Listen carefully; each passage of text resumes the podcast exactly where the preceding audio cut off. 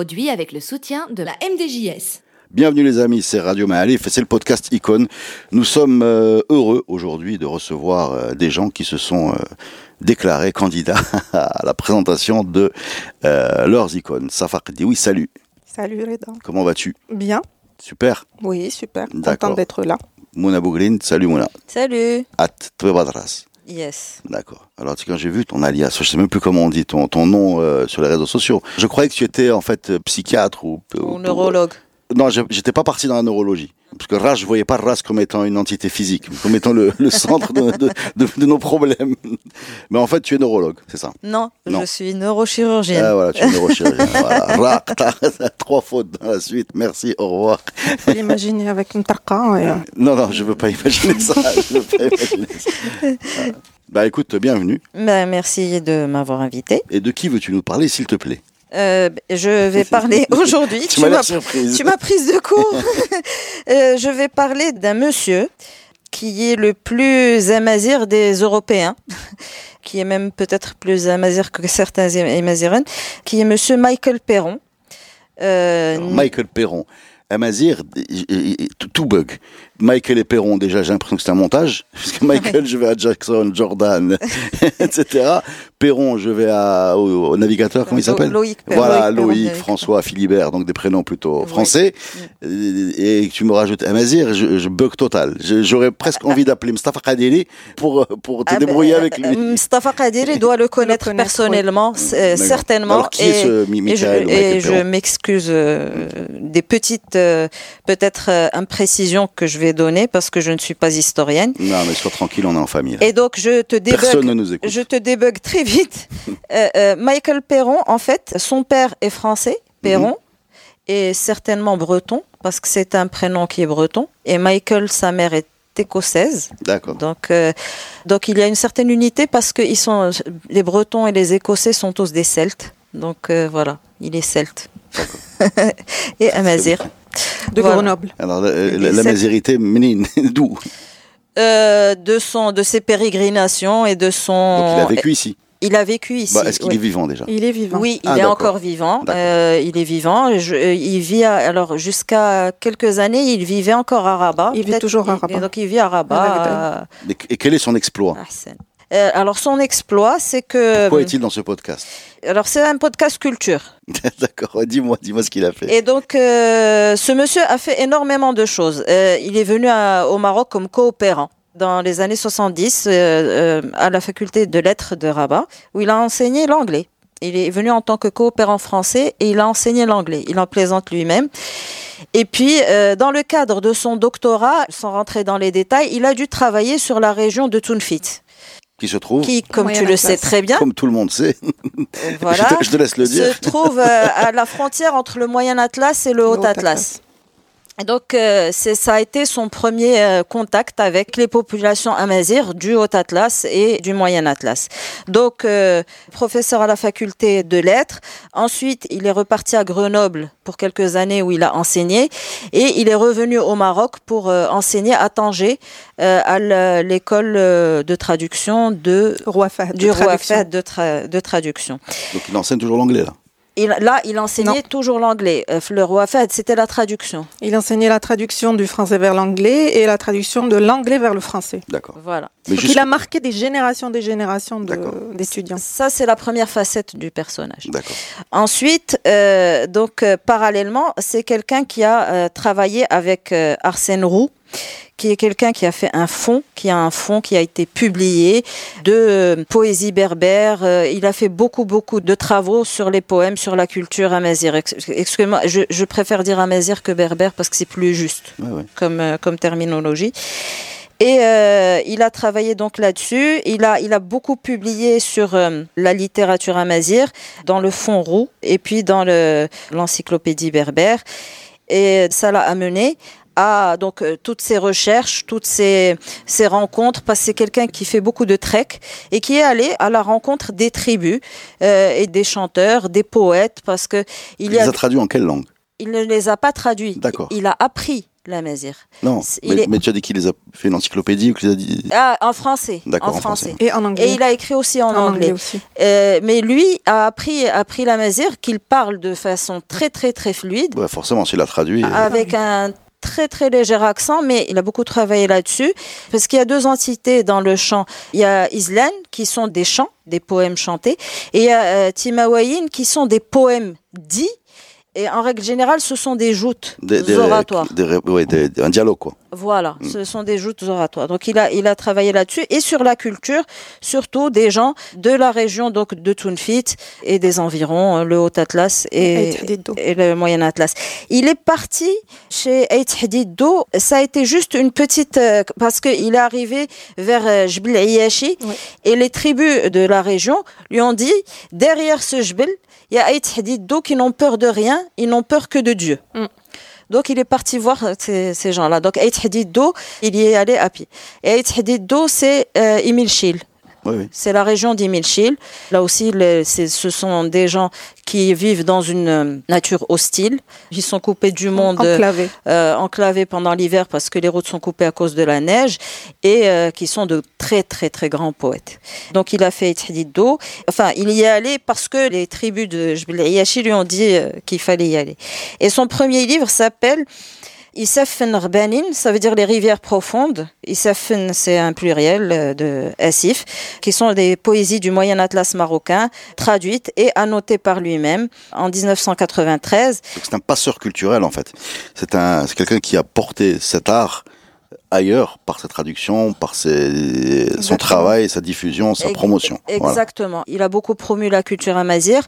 Euh, son dernier ouvrage a été publié par l'IRCAM, qui est les contes et légendes en pays amazigh, et il a été beaucoup aussi publié par euh, l'université Al-Akhawain quand il était euh, Il a enseigné là-bas. quand il a enseigné là-bas et il a enseigné justement c'est l'autre facette de Michael Perron c'est que Al-Akhawain il a enseigné la culture amazigh et c'est quelqu'un qui est un grand promoteur de cette culture-là et on est heureux en Donc tout on cas. a un écosso français qui enseigne la culture amazigh Amazigh. dans une, au Maroc en fait. Oui. exactement Voilà. exactement et qui Et il les a amenés. D'accord. Il a créé avec Voilà. une association. euh, voilà.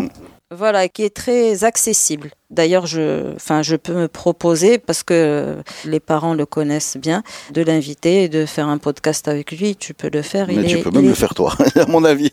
Il est très accessible et. euh, Moi, je l'ai vu euh, plusieurs fois. Je l'ai connu en tant que prof.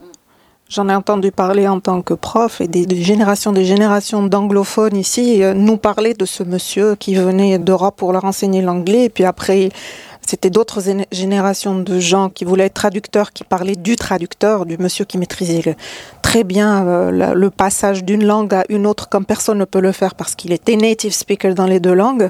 Et moi, je le voyais à la fin des cours aller chercher les amazirophones de la classe et ils se mettaient dans un coin et après on leur posait des questions, qu'est-ce qu'ils faisaient? Et en fait, ils venaient avec des histoires, des récits, des poèmes et ils leur demandaient, ils vérifiaient la véracité, ils corrigeaient, ils, ils notaient. euh, et donc, c'était devenu quelqu'un de... Et c'est comme ça que j'ai commencé à m'intéresser à cette facette de, de Michael Perron, qui est ce monsieur qui va s'intéresser à la... Après, je suis tombée sur, euh, sur qui ses est tombé livres. amoureux, je pense même, de la Ah culture. oui, oui, ça. oui, il est... Oui, oui, C'est oui, pas oui. La dernière fois que je C'est l'ai pas un vu... métier, quoi. C'est une. Oui, c'est- je l'ai rencontré une fois à Rabat, donc je suis allée, allée, euh, allée lui parler et il me dit, euh, voilà, oui, oui, je suis toujours dans, dans les études à Mazir. Je continue à faire ça. Le monsieur, il a aujourd'hui euh, 86, 87 ans. Et, et, et justement, moi, étant un mazir et, et, fille d'un mazir qui m'ont toujours euh, poussé à, avo- à avoir cette fierté-là, j'ai connu Michael Perron de ce point de vue. Et en dehors de donc des chants, des poèmes, de la culture, il a aussi euh, travaillé sur ce qu'on appelle la pacifi- ce que les Français ont appelé la pacification. Je ne sais pas si ça s'est appelé la pacification au Maroc. Et donc, il a beaucoup travaillé sur la, la bataille de Tsézizout. Tu as fait un, un podcast sur Bougafer. Oui. Il y a l'équivalent en- dans le Moyen Atlas Oui, qui oui, on a même fait un podcast qui, qui, qui retrace Et toutes ces batailles. euh, Effectivement, il, appelait les, les opérations de pacification, tu as raison. voilà, donc euh, Qui se termine en c'est- 1933. Exactement. Et Bougafal, pourquoi Bougafal C'était la C'est dernière. La dernière. La Oui, dernière. oui, La dernière. Tziza Out, je crois que c'était en 32. Et je veux pas dire de bêtises. Hein. Euh, J'ai pas envie d'avoir de problème avec euh, Sil Qadiri. Et Donc- les autres et les autres. Bah, c'est Lynch non plus. et, et- et surtout mes parents. Donc, Oh. euh, et pour, fi- pour finir, je- j'invite les gens à, à aller voir son blog, parce qu'il a un blog qui s'appelle euh, michaelperronunblog.fr, où il a plein d'articles, les identités amazirs euh, au Maroc, l'analyse euh, euh, thématique, euh, Tziza ou Tibedou, notes de recherche sur les hauts lieux de la résistance amazir, etc., etc. Donc, il a plusieurs articles sur son blog qui datent un peu, mais qui sont très, très intéressants à, à consulter. Et lire les poèmes amazirs en français ou en anglais aussi. Eh ben, écoute, quand, quand on sait que rares sont les amazirophones qui ne sont pas nés dans l'amazirophonie. Je sais pas si vous avez vu ce que je veux dire. C'est-à-dire, c'est malgré le fait que ce soit une langue qui soit euh, enseignée, euh, il y a peu de gens qui la maîtrisent s'ils la maîtrisent pas jeune. Et voir quelqu'un comme ça arrive à faire, faire ce, ce travail, euh, s'intéresser à cette culture, la diffuser, la porter, l'amplifier, ben voilà, icône, bravo, merci. Parce Merci. que là, il fallait, il fallait le trouver. Hein. bravo.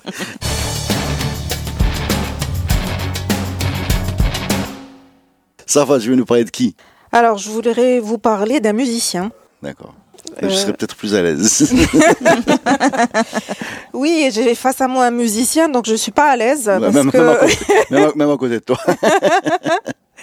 de deux musiciens, moi l'analphabète en musique, donc je veux parler d'un Mais la, musicien. la musique est l'art des analphabètes, madame. Il y en a sur scène, en dessous de la scène, devant la scène. Maintenant, je vais, il n'y a pas de problème. Vas-y, vas-y. Alors, je voudrais vous parler de Mjid Bras, Très bien. Plus connu euh, au Maroc, les gens connaissent comme un musicien gnawa. Enfin, les gens le connaissent comme Gilles Bras. Voilà, bon, moi, la, la presse le présente comme musicien gnawa. Ouais. Toi, tu, bien sûr, tu le, tu le connais. Bien sûr. Moi, j'ai envie de vous parler du lui. musicien euh, qui travaille, qui continue à œuvrer pour la, le, le brassage des musiques C'est un marocaines. bosseur, hein, Gilles Bras. hein. Un grand bosseur. Un oui. bosseur, hein, c'est une Ouais. qualité, ça. C'est Ouais. un bosseur. Oui, c'est- un grand bosseur. C'est un bonhomme aussi adorable. Je, je vais préciser ça avant de commencer. Oui. Très gentil. Très, Très, gentil. Très, très modeste. Euh, donc, Mjid Bras, euh, il est né euh, à Salé. Il a grandi dans une famille où il avait des oncles maternels qui jouaient de la musique. Eh ben oui, Voilà. il n'y a pas d'autre option. Il est venu à la musique, il est tombé dedans quand il était petit. Il a co- commencé à apprendre tout seul. Il avait un oncle maternel qui faisait du théâtre. Il était parolier euh, de Ahmed Bourqab qui a écrit et joué la, la première pièce de théâtre diffusée euh, à l'époque de la RTM dans les années 60. Mais ça existe toujours, la RTM, tu le sais. non, c'est là Ça s'appelle là Ah ouais, mais c'est la même chose. Quand on dit l'époque de la RTM, on a l'impression que c'était l'époque du. Là, C'était l'époque où ça commençait à 18h Ouais, ouais. et ça finissait Donc, il a 23 un oncle Ah, mal. hein. Tu tu as moins, moins de temps pour dire des bêtises. Ouais, Non, moi je parle de- du noir et blanc. Ah, d'accord. Voilà. Des mais pièces. non, il n'est pas si vieux que ça, M. Bras, non. Non, non, il, non. il est né en 57. Là, c'est le petit, le, le- non, c'est son oncle qui est Ah, qui voilà, était- voilà, c'est pas lui. Donc il, il est, il, il baigne dans ça, dans, cette culture, dans, dans, dans cette famille maternelle qui lui fait aimer la musique. Son cousin, ses deux oncles, donc un qui jouait au oud, l'autre la guitare, le troisième l'outar, et donc il assistait à, à- Mhm. aux répétitions à la maison. Après, euh, à Salé, euh, donc euh, on a toujours vu dans notre enfance euh, des musiciens gnawa, un peu les troubadours qui vont de es de quartier Salé, en toi quartier. Euh, je suis, oui, je suis née, j'ai grandi à Salé, ouais, exactement. Euh, avec leur, leur, lui, il était fasciné par un de ces musiciens qui s'appelle Bahman, qui est un des musiciens gnawa les plus emblématiques de la ville de Salé. On est dans les années 70. Et donc c'est un monsieur, un vieux monsieur qui sillonne, il fait peur aux enfants. Mais Majid, qui est un jeune euh, adolescent, il est fasciné par le jeu de ce monsieur. Et un jour, il le suit. De son quartier à Tabrikt. On dirait la, légende du joueur de flûte. C'est con, exactement ça. Quand il raconte ça, je. Oui, Sauf voilà. qu'il finit, mal, le joueur de flûte. Il les, en- il emmène dans l'ouest, non, il les emmène dans le fleuve. Et en fait, il le suit. Il le suit jusqu'à. Il vivait dans un quartier très pauvre, que, plus connu maintenant sur le Souk el-Kelb. Euh, il le suit jusque chez lui. Il dit Qu'est-ce que tu veux? Il lui dit Rien. Je veux rien. Et donc, il le fait rentrer. Il lui sert à manger. Et il commence à. Il prend son, son gambri, le Bahman, et il commence à jouer. Et Majid commence à venir tous les jours. Et donc, il lui demande, petit à petit, il lui demande de lui apprendre. Et il commence à lui apprendre. Il lui apprend. Et donc, c'est son premier conservatoire. Il dit, Bahman, Baraka de Bahman, c'était son premier conservatoire. Et il lui confectionne un gambri. Et donc le jeune euh, Mjid Boukas est très content. Il l'emmène chez lui, il joue, il retourne chez Bouhman, il lui dit Tiens, ton gambri, il est smak. Et il lui dit C'est Raouldi, zid khadam rasbak li baqi smak. Et il dit que cette phrase. Et il dit que ça résonne encore. Hmm. Ça résonne encore parce que c'est la, la leçon de vie pour lui. Il est convaincu que le son est une, chose, est une des choses les plus importantes, notamment dans toutes les musiques et dans le jazz auquel il va venir plus tard. Et donc il s'intéresse pas trop au rite euh, gnawa, Mm. mais il s'intéresse à cette musique, à la Ouais, musique. ouais. Alors Donc, il faut à- préciser, excuse-moi, je te coupe, juste pour préciser que dans la tête des Ganawa, euh, les gens qui sont dans cette culture-là, c'est très clair. Il y a euh, ce qu'ils appellent Lila, qui a Oui. euh, cérémonie de trans, etc. Je dis pour ceux qui savent pas, je sais que, mais il y a Sahara. Sahara, c'est la musique. C'est la partie profane. C'est la partie profane, ouais, exactement. Donc lui, il est dans le profane. Il dans veut pas euh, euh, égorger des boucs, appeler les Laïcha. il a beaucoup, non, Oui, je déboute, non. ni, euh, ni Mira, ni, euh, voilà, la ni. Mimoun, ni personne. Non, non, c'est la musique qui l'intéresse et il le dit. Et il dit, il se revendique pas comme étant Ma'alem Gnawi. Il a trop de respect pour le rite Gnawi, pour tout ce qui accompagne le, le Ma'alem Gnawi et son enseignement pour Non, mais se c'est- il est pas là-dedans, il est pas là-dedans. C'est un musicien, Absolument pas. pas Lui, c'est un musicien, justement. C'est- pas une question d'avoir du respect pour, ou pas du respect, on peut tout respecter, mais c'est c'est juste pas son truc, quoi. Non, Voilà. non, non. Non. Et, et- et la musique gnawa, elle se mélange facilement. En fait, elle se Voilà. mélange facilement. Pourquoi elle se, pour aller, pour pas rentrer dans des explications un peu vaseuses, mais disons qu'elle est basée sur euh, sur une gamme qui s'appelle la pentatonique, Mm. qui sont les cinq notes, et ces cinq notes-là sont les mêmes qu'on retrouve dans le blues. C'est d'ailleurs pour la raison pour laquelle c'est très facile à, à mélanger. Il n'y a pas de notes euh, entre guillemets perturbantes pour une oreille européenne, donc c'est très facile pour. Mais par contre, juste pour terminer ce que je voulais dire, c'est que les fusions qu'on voit en général, c'est les gnawa qui jouent les gnawa comme un train qui ne déraille pas, et derrière des musiciens occidentaux ou de cultures différentes qui viennent s'ajouter. Mais Mjid Bras, là où il est intéressant, c'est que lui-même, il a fabriqué sa fusion tout seul. Oui. Voilà, mais dès le début. Dès le début, c'est ouais. pas, c'est pas un Malim Gnawi qui va euh, ramener quelqu'un qui va jamais avec lui. C'est quelqu'un qui, lui, il a voulu faire sa musique, qui est effectivement beaucoup basée sur Tsegnawitz, mais qui est sa musique. Sa musique, Voilà, c'est sa sa musique, propre musique. voilà, il est compositeur, voilà, ouais, voilà. voilà. Donc effectivement, dans cette logique-là de création, il n'est pas du tout intéressé par, parce que Amalem Gnawi, il répercute, il, il perpétue une tradition qui a été orale longtemps et qui est enseignée avec dureté, parce qu'elle n'est pas écrite, Non. donc à qui on fait apprendre ça par cœur. Par- Lui, il n'est pas là-dedans. Lui, il a pris ce qu'il a voulu et il a fait sa sauce et il a fait son chemin Oui. avec cette culture-là et d'autres cultures, Mm. un peu euh, pop, un peu jazzy, un peu etc. Et c'est pas si courant que ça chez nous, quoi. Oui, oui, effectivement, c'est ça. D'ailleurs, euh, pour retourner, euh, tu as expliqué la, la relation entre euh, le, la, la musique gnawa et le blues. D'ailleurs, un de, ses albums, l'album qu'il a fait connaître dans les années 2000-2001, African Gnawa Blues, ça reste la première référence de Mjid Bras, où il a joué avec Paolo Radoni, des- des- un musicien, Marc Lelang, un musicien blues et un musicien de jazz. Et pour lui, il s'agissait de montrer la relation entre la- le tagnawit, comme il dit lui, et le blues, qui ont une racine euh, en. Afrique. Voilà. En Afrique de l'Ouest, ouais, parfaitement. Et, et voilà, donc, mais je reviens à comment il a, il a évolué. On est dans les, 60 les années 70, il y a le phénomène euh, Riwan, donc il est dans la, la mouvance Riwan. Il est au collège, il a sa troupe de musique, il joue à la fête de fin d'année euh, au collège. Ensuite euh, vient le, le lycée et l'anglais, l'apprentissage de l'anglais et l'ouverture vers la musique euh, en anglais américaine, le blues, le rock and roll. Ne me dis pas là- qu'il a attendu d'apprendre l'anglais pour écouter du rock ou du de la pop. Bah, pas- C'est la tendance. c'est pas nécessaire. hein. J'ai déjà entendu des élèves dire euh, j'apprends l'anglais pour comprendre tel et tel musicien. vrai, c'est voilà. vrai. Et même des gens qui chantent sans comprendre. mais, mais je te promets, on a tous fait ça. Je sais. oui. Il y en a, il y a pas, on a tous fait ça. On a tous fait ça. Voilà, donc vient cette période de là où il va plus s'intéresser à la musique occidentale. Il va croiser euh, le chemin de Vigon, de qui tu as parlé récemment. Il va aussi euh, être dans un groupe de blues et ça va aller jusqu'aux années 90. Donc, mais en même temps, il continue ses études. Il va faire un diplôme d'informatiste à l'école des sciences de l'information à, à Rabat. Tu serais surprise de découvrir tous les métiers officiels qu'ont les gens qui montent sur scène. Il va faire son service civil à l'Institut d'agronomie.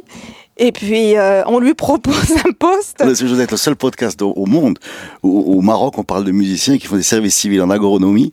Euh, C'est des, musiciens. Alors j'insiste, hein, il est norme. Moi je considère pas qu'à partir du moment où tu es musicien tu dois en vivre du tout. Mais on n'eût pu imaginer que les gens qui ont un certain succès en vivent. Mais même cela, non. en fait, il, il est là le problème. Il est que, quel que soit, parce que Mzid Bkazi, il joue partout. Moi, je, je l'ai vu dans tous les festivals. Je veux dire, c'est, c'est, on, on imagine que ce talent euh, a pu tôt le détourner de ses services civils. D'agronomie. Que pas du tout. il faut le backup, mes amis. Oui, dans- au début des années 80, il est informatiste et il commence, euh, enfin, il complète la formation musicale du conservatoire de Bahman par euh, le conservatoire de musique où il apprend euh, euh, la Ah, Il a guitare. une formation académique, donc. De musique, oui. D'accord. Ouais, ouais. Oui, oui. Et il a été prof de musique aussi. Et donc, Mais c'est tout faire, cet homme. Et Il faut aller le chercher, il faut lui poser des questions, il Mm. va se souvenir de choses, de- d'anecdotes et tout. Donc, euh, et c'est là justement, c'est Oui, ce vous allez monsieur prendre qui a. un, un appareil enregistrement et vous allez aller à Rabat. Vous allez nous faire des podcasts avec Brigitte Bress et avec Avec Michael, Michael Perron. Perron, Voilà, allez. exactement. Avec plaisir. Voilà, on va faire radio, euh, je sais pas, Agdal ou euh, Océan, je sais pas, de dire jamais. Vous voyez comment vous l'appelez La vous, plus belle ville du Maroc. On vous laisse, euh, on vous laisse, je, je, je, je laisse passer ça. Hamza, les ciseaux. Donc, Et, en fait, à l'école agronomique, enfin à l'institut agronomique, il voulait le garder parce qu'il il montait un centre de documentation, il voulait lui, lui confier le projet, il voulait l'envoyer aux États-Unis pour terminer ses études. Et il raconte que agronomie, agriculture et musique, il y avait un court-circuit qui se passait dans sa tête. ouais, ça va, ça va. Ça, ça- ça peut- Mais lui, dans sa tête, euh, voilà, Ah. non, il était orienté a- vers a- la musique. a euh, tu peux faire pire. Hein. Je veux dire, tu peux faire policier rappeur, tu peux faire, euh, je sais pas moi. Tant qu'il faisait de la documentation, ça l'arrangeait. Après, euh, appliquer à un domaine pour lui qui ne, voilà, donc il, il cherchait à quitter. Et là, il croise le chemin d'un de ses anciens profs qui lui propose de rejoindre le ministère de la Culture, qui voulait créer une série, une série de bibliothèques. Et donc c'est là où il se retrouve au ministère de la Culture et petit à petit il va faire, euh, il va, il va être sur plusieurs euh, services et il va finir prof de musique. Au conservatoire de Rabat, prof de guitare. Donc il a enseigné la guitare. Et en parallèle, il va continuer sa musique jusqu'à. Non, non, non, il a, il a quitté euh, avec la vague des départs volontaires en 2005 pour se consacrer à 100% à sa musique. Et donc euh, en 89, il faisait du blues. euh, et puis en 91, il publie, il, il sort son premier album chez Ado El Medina, Saint-Dié, à- Mhm. Lights of the City. the Light of the City. Et puis commence euh, Soudanier. Et puis commence la période où vraiment le Majid, euh, il va s'occuper aussi du festival euh, jazz au Zoudaya. À l'époque, euh, l'Union européenne voulait organiser quelque chose autour de la musique marocaine et du jazz européen. Il se trouve que des gens le, le connaissaient dans les instituts culturels. Il avait vu jouer, il euh, jammait avec les musiciens, et donc il lui propose de faire ça. Surtout qu'il avait commencé à l'époque à s'intéresser au jazz et au blues. Et c'est là où il va faire la rencontre de musiciens et il va commencer des collaborations qui vont aboutir à des albums. Et son premier album, euh, African Now Blues, d'ailleurs ce- cette année ça sera les 20 ans, bah, il cartonne. Il est produit chez Igloo en, Belgique. Et puis tout de suite après viennent d'autres collaborations. Alors, je dois quand même préciser pour les plus jeunes de nos auditeurs que nous étions loin de l'ère où il suffisait de, publier sur un, un streamer, euh, quel qu'il soit, enfin, et d'être mondial. À l'époque, pour que ta musique soit écoutée, il fallait que physiquement, euh, on diffuse des petits objets qui s'appelaient, euh, il y avait même des cassettes hein, à l'époque, Oui, des des cassettes. cassettes, des CD, Mhm. et que ces petits objets soient physiquement euh, en- envoyés dans des endroits où les gens les achètent et les amènent chez eux pour écouter. C'est-à-dire que la possibilité de frapper l'oreille d'un Belge, partant de cela, était nettement inférieure à celle qu'on a aujourd'hui. Voilà. Et euh, vient après euh, d'autres petites collaborations, d'autres. En fait, Majid il cumule euh, une discographie de je sais pas une vingtaine, 21, 22, 22 albums et des reconnaissances, euh, surtout à l'étranger, notamment en 2004 où son album Mogador est nominé au Django d'or aux côtés de euh, euh, musicien tunisien Ibrahim. Euh, euh, alors j'ai oublié. Et puis vient en 2007 Kalimba. Mhm. Un album qui va être euh, classé par euh, le site All About Jazz comme le meilleur album euh, world de, de 2007. Ah bon Et c'est une collaboration avec Joachim Kuhn, le musicien jazz euh, allemand, et Ramon Lopez, c'est un, Ramon Lopez, un musicien espagnol qui est basé en France. Donc il y a une vraie reconnaissance internationale Oui. dans le monde de jazz world, world Oui. jazz. ouais. Oui, oui, oui, oui, oui, oui. Il a eu en 2009, euh, il a sorti un album Passport to Morocco avec Klaus Doldinger. Et c'est un album qui est aussi un road euh, album, on va dire, si on peut appeler ça, parce que euh, Klaus Doldinger était venu au Maroc et ils sont allés dans le sud pour euh, Erani Krija, le, le batteur, Bien le sûr. batteur de Percussionniste. voilà Vous percussionniste. avez sûrement vu avec Sting. Voilà, Voilà, de Sting. a- vous avez sûrement vu Aswar. Hein. Voilà, Swara, Ouchella, Ouais, ouais, ouais. voilà. Voilà. Et euh, et donc, il- Excellent percussionniste. hein. Excellent, excellent prof aussi, parce que quand il vient au, au- au festival Jazz Ouchella, il donne aussi des masterclass. Oui. Donc, il, est, euh, il est- il est, hum, généreux de son talent. Exactement, ça, on, va parler de générosité après parce que il y a beaucoup de générosité chez des musiciens euh, qui sont là prêts à donner de leur talent et à recueillir. euh, Ils s'ouvrent euh, pour eux, les talents sont ailleurs, pas chez eux. Le talent, c'est pas chez eux, chez les, chez les autres. Et il faut que ces deux talents se rejoignent pour euh, donner une autre musique que la leur. Et donc, ils vont faire un roadshow, ils vont aller dans le désert, euh, ils vont rencontrer des musiciens de Merzouga avec les- lesquels ils vont, ils vont faire un très bel album qui va recevoir un prix au German Jazz Award en 2009. Il a une reconnaissance en, en 2010, c'est le trophée Al-Farabi où c'est un hommage à sa contribution à la musique marocaine. Parce qu'en plus de travailler sur sa propre musique, d'être lui-même un compositeur, il essaie toujours de faire des collaborations avec des musiciens marocains qu'on verra dans le cadre de euh, Sahara à la télé. Euh, lui, il va aller repérer des talents, il va travailler avec eux, il va essayer de les faire collaborer sur, euh, sur certaines musiques. Il va aller aussi chercher des musiciens marocains d'Europe ou d'étrangers.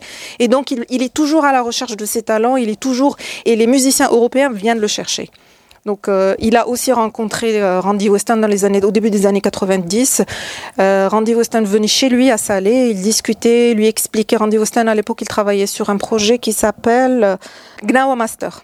Et donc, Majid a travaillé avec lui sur les textes. Il lui a expliqué le- comment, euh, il lui a re- retranscrit, il lui, lui a traduit en français et en anglais pour ça. Tu parles de Et- ces albums où je dois signaler qu'il y en a beaucoup qui sont sur euh, Spotify par exemple. J'ai sous les yeux Mogador, African Glamour Blues, Kanimba, Voilà. Makembe. Shalaba, Al-Qantara, Kantara, Voodoo voilà. Sense, Ouais. Magic Spirit Quartet. Donc, Alors, voilà. Ma- Magic Musicien euh, prolix, voilà. Oui. Alors. Magic Spirit euh, Quartet, il est sorti l'année dernière, en 2020. Il a commencé, ils ont commencé une tournée en Europe avec les musiciens, c'est du jazz scandinave Ah, je avec. sais ce que tu euh, vas dire. voilà. Ne le dis pas. On a été foudroyés par Ils ont été foudroyés. cette, cette catastrophe qui nous a apporté la dépression. Mais ça n'a pas, ça n'a pas empêché cet album d'être euh, classé dans la liste des Best Jazz Recordings de 2020 par le BBC Music Magazine. Ah, BBC, c'est c'est quand même c'est la qualité. Oh, je si, pense. si la BBC dit que c'est bien. non, mais je suis sérieux. Je... Voilà, il, euh, et puis il continue. hein, et, euh, et comme tu l'as dit, toi, c'est quelqu'un qui travaille beaucoup. Là, il a fini un album qu'il a euh, enregistré entièrement en distanciel avec des musiciens en Europe et des musiciens à Kazan. Et Et, là, il sort à l'occasion des 20 ans de son premier grand succès qui est le African Gnawa Blues. Et c'est avec Karim Ziyad. Chill euh, de Thomas à la basse, c'est euh, quelqu'un du Mozambique. Un talentueux musicien, comme je vous ai dit, c'est un dénicheur de talent. Il voudrait le, faire qu'il soit connu plus. Il s'appelle Adil Shorfi, c'est un joueur de ney. Et euh, Mbamba Diabaté, qui est un joueur de kora. Et le pianiste de Klaus Doldinger, qui est autrichien, Michael Horneck. Et il dit que comme ce dernier album, euh, le fait qu'il ait fait en distanciel, ça lui a permis de jouer de tous ses, instruments. Lui, il enregistre ses albums, euh, mis à part euh, deux qu'il a sortis au Maroc en 91 et là en, et dans- en 2015, mais sa vingtaine d'al- d'albums qu'il a sortis sont tous soit en Allemagne, soit en France, soit en Belgique. Donc il est édité par trois, il est produit par trois maisons de, disques en Europe et donc à chaque fois il doit se déplacer. Il n'a pas la, latitude d'aller avec plusieurs instruments de, de musique. Il y va souvent avec son gambri, peut-être le oud parfois parce qu'il joue beaucoup du oud. Et là, ayant eu la, la possibilité de le faire en distanciel, il a joué de tous les instruments qu'il a. Il faut dire qu'il a installé chez lui euh, dans son garage un studio et donc c'est là où il, où il a enregistré. Et donc il a le oud, euh, le kalimba, le balafon, le gambri, la guitare, euh, le nguni qui est un instrument traditionnel malien qui ressemble un peu à, à un gambri, un, Un peu plus petit. ouais, voilà, et il paraît qu'il a un son comme la guitare. Mm. C'est ce qu'on m'a dit. Et donc, je, souhaitais rendre euh, hommage euh, à Majid, euh, le, musicien, le professeur aussi, le créateur de talent, le compositeur, et puis euh, à son immense générosité. Il n'hésite pas à ouvrir son studio à tous ceux qui veulent venir discuter avec lui, jouer avec lui. Il est à l'écoute de tous les jeunes. Il ne se ferme à rien. C'est une modestie qui est parfois embarrassante. On est face à quelqu'un qu'on pourrait considérer face à la discographie et à la reconnaissance mondiale d'un monstre. Et pourtant, euh, quand on discute avec lui, c'est lui qui est à l'écoute et tu as l'impression que c'est lui qui va apprendre, euh, alors que c'est lui qui t'apprend. Quand il écoute de la musique, euh, il, il t'explique. Il a, le professeur est toujours là. Donc à chaque fois que j'ai eu le plaisir d'être à ses côtés, euh, l'analphabète que je suis, mais vraiment, je, il m'explique, voilà, voilà. Bon, c'est difficile euh, pour moi, mais euh, voilà, j'arrive à comprendre le peu de culture musicale que je l'ai, je, je, je l'ai eu grâce à ce monsieur. Voilà. Eh ben écoute, c'est un vibrant hommage. Merci. Voilà, on va quand même signaler que pas si courant d'avoir des musiciens qui ont ce spectre, grand spectre euh, culturel euh, pour intervenir, capable d'avoir euh, d'intégrer dans la musique des gens de, de, cultures différentes et faire une vraie fusion ambitieuse, mondiale ou internationale en tout cas. Et ben, il l'a fait depuis des années avec dignité et qualité. Oui, gloire soit rendue à son parcours. Et merci Safa de nous avoir donné envie d'aller écouter Monsieur Kass et sa grande discographie. Merci aussi Mouna. Merci Revenez quand vous voulez les amis. À bientôt. À bientôt. À bientôt.